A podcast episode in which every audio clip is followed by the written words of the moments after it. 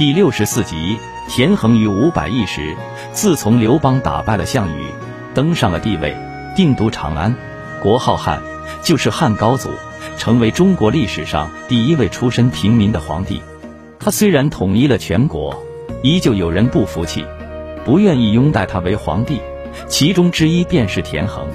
楚汉相争之时，田横是齐国的相。后来齐国被汉将韩信攻破齐王。此田横便自立为齐王，继续与汉军作战。不久，田横被汉将灌婴打败，田横便逃到河南开封，依附彭越。当时彭越既不归顺，项羽也不听命，刘邦保持中立的姿态。过了一年多，项羽失败，在乌江自杀，刘邦做了皇帝，任命彭越为梁王。田横眼见彭越已归顺汉朝。心里害怕汉高祖会杀他，彭越已经不能保护他，因此便偷偷溜到东海的一个岛中。汉高祖知道了这件事，心中很忧虑，害怕田横会造反，派人去劝他投降。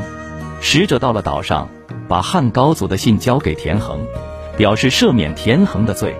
田横看完信，对使者说：“以前利益既到齐国来劝降齐王，答应了，没想到后来韩信又攻打过来。”我建议把利益季丢到锅中炸死。如今听说利益季的弟弟利商在汉高祖手下当大将，他一定会为哥哥报仇，因此我不能接受你的好意，请皇上准许我在海岛上做一个老百姓吧。使者回去把这番话转告了汉高祖。汉高祖说过去的事不要再算老账，平衡也未免太多虑了。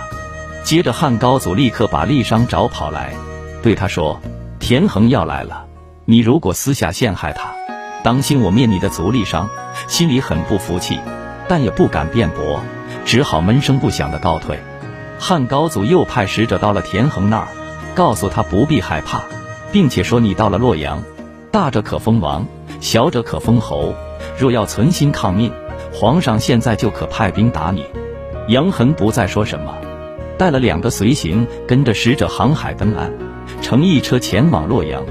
快到目的地时，田横对随行说：“我和刘邦一样，也曾南面成王，现在成了王卢，要跪在地上喊他皇帝，岂不可耻？况且我曾烹利商的哥哥，就算他畏惧皇帝的命令，也不敢对我报仇，我心中能不惭愧吗？汉朝皇帝坚持要见我，无非是想看一看我的面貌。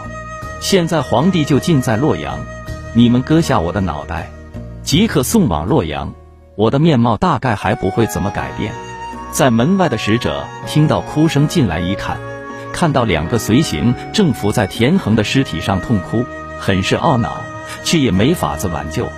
当平衡的脑袋捧到汉高祖面前时，面目如深。汉高祖连连叹道：“可惜，并且分两个随行为都尉。然而他们的心里一直郁郁不乐。”汉高祖派了两千人为田横修筑坟墓，收敛田横的尸体，吩咐把头和尸体缝起来，用往里安葬。田横手下的两个随行送殡到坟场大哭一场，就在坟墓旁边刨了两个坑，然后拔剑自杀。在坑中，高祖听了大吃一惊，只得又派人安葬了这两个人。田横死了，他手下两个人也自杀了，真是奇怪。海岛上还有五百个人，如果都像这样大海了的吗？汉高祖愈想愈着急，赶紧派人到海岛上去造谣，说田横已当了官，请大家都去享福。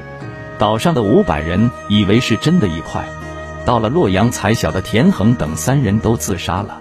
大家聚在田横坟墓旁边，一边哭一边拜，并且合唱了一曲谢露歌，唱完以后集体自杀。谢露的意思是人生像谢上的露珠，很容易便消失。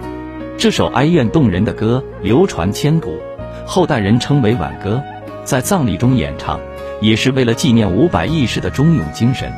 今天的故事就讲到这里。如果你喜欢这个故事，可以点击关注史书故事荟萃。感谢各位听友的聆听，请听下集更精彩。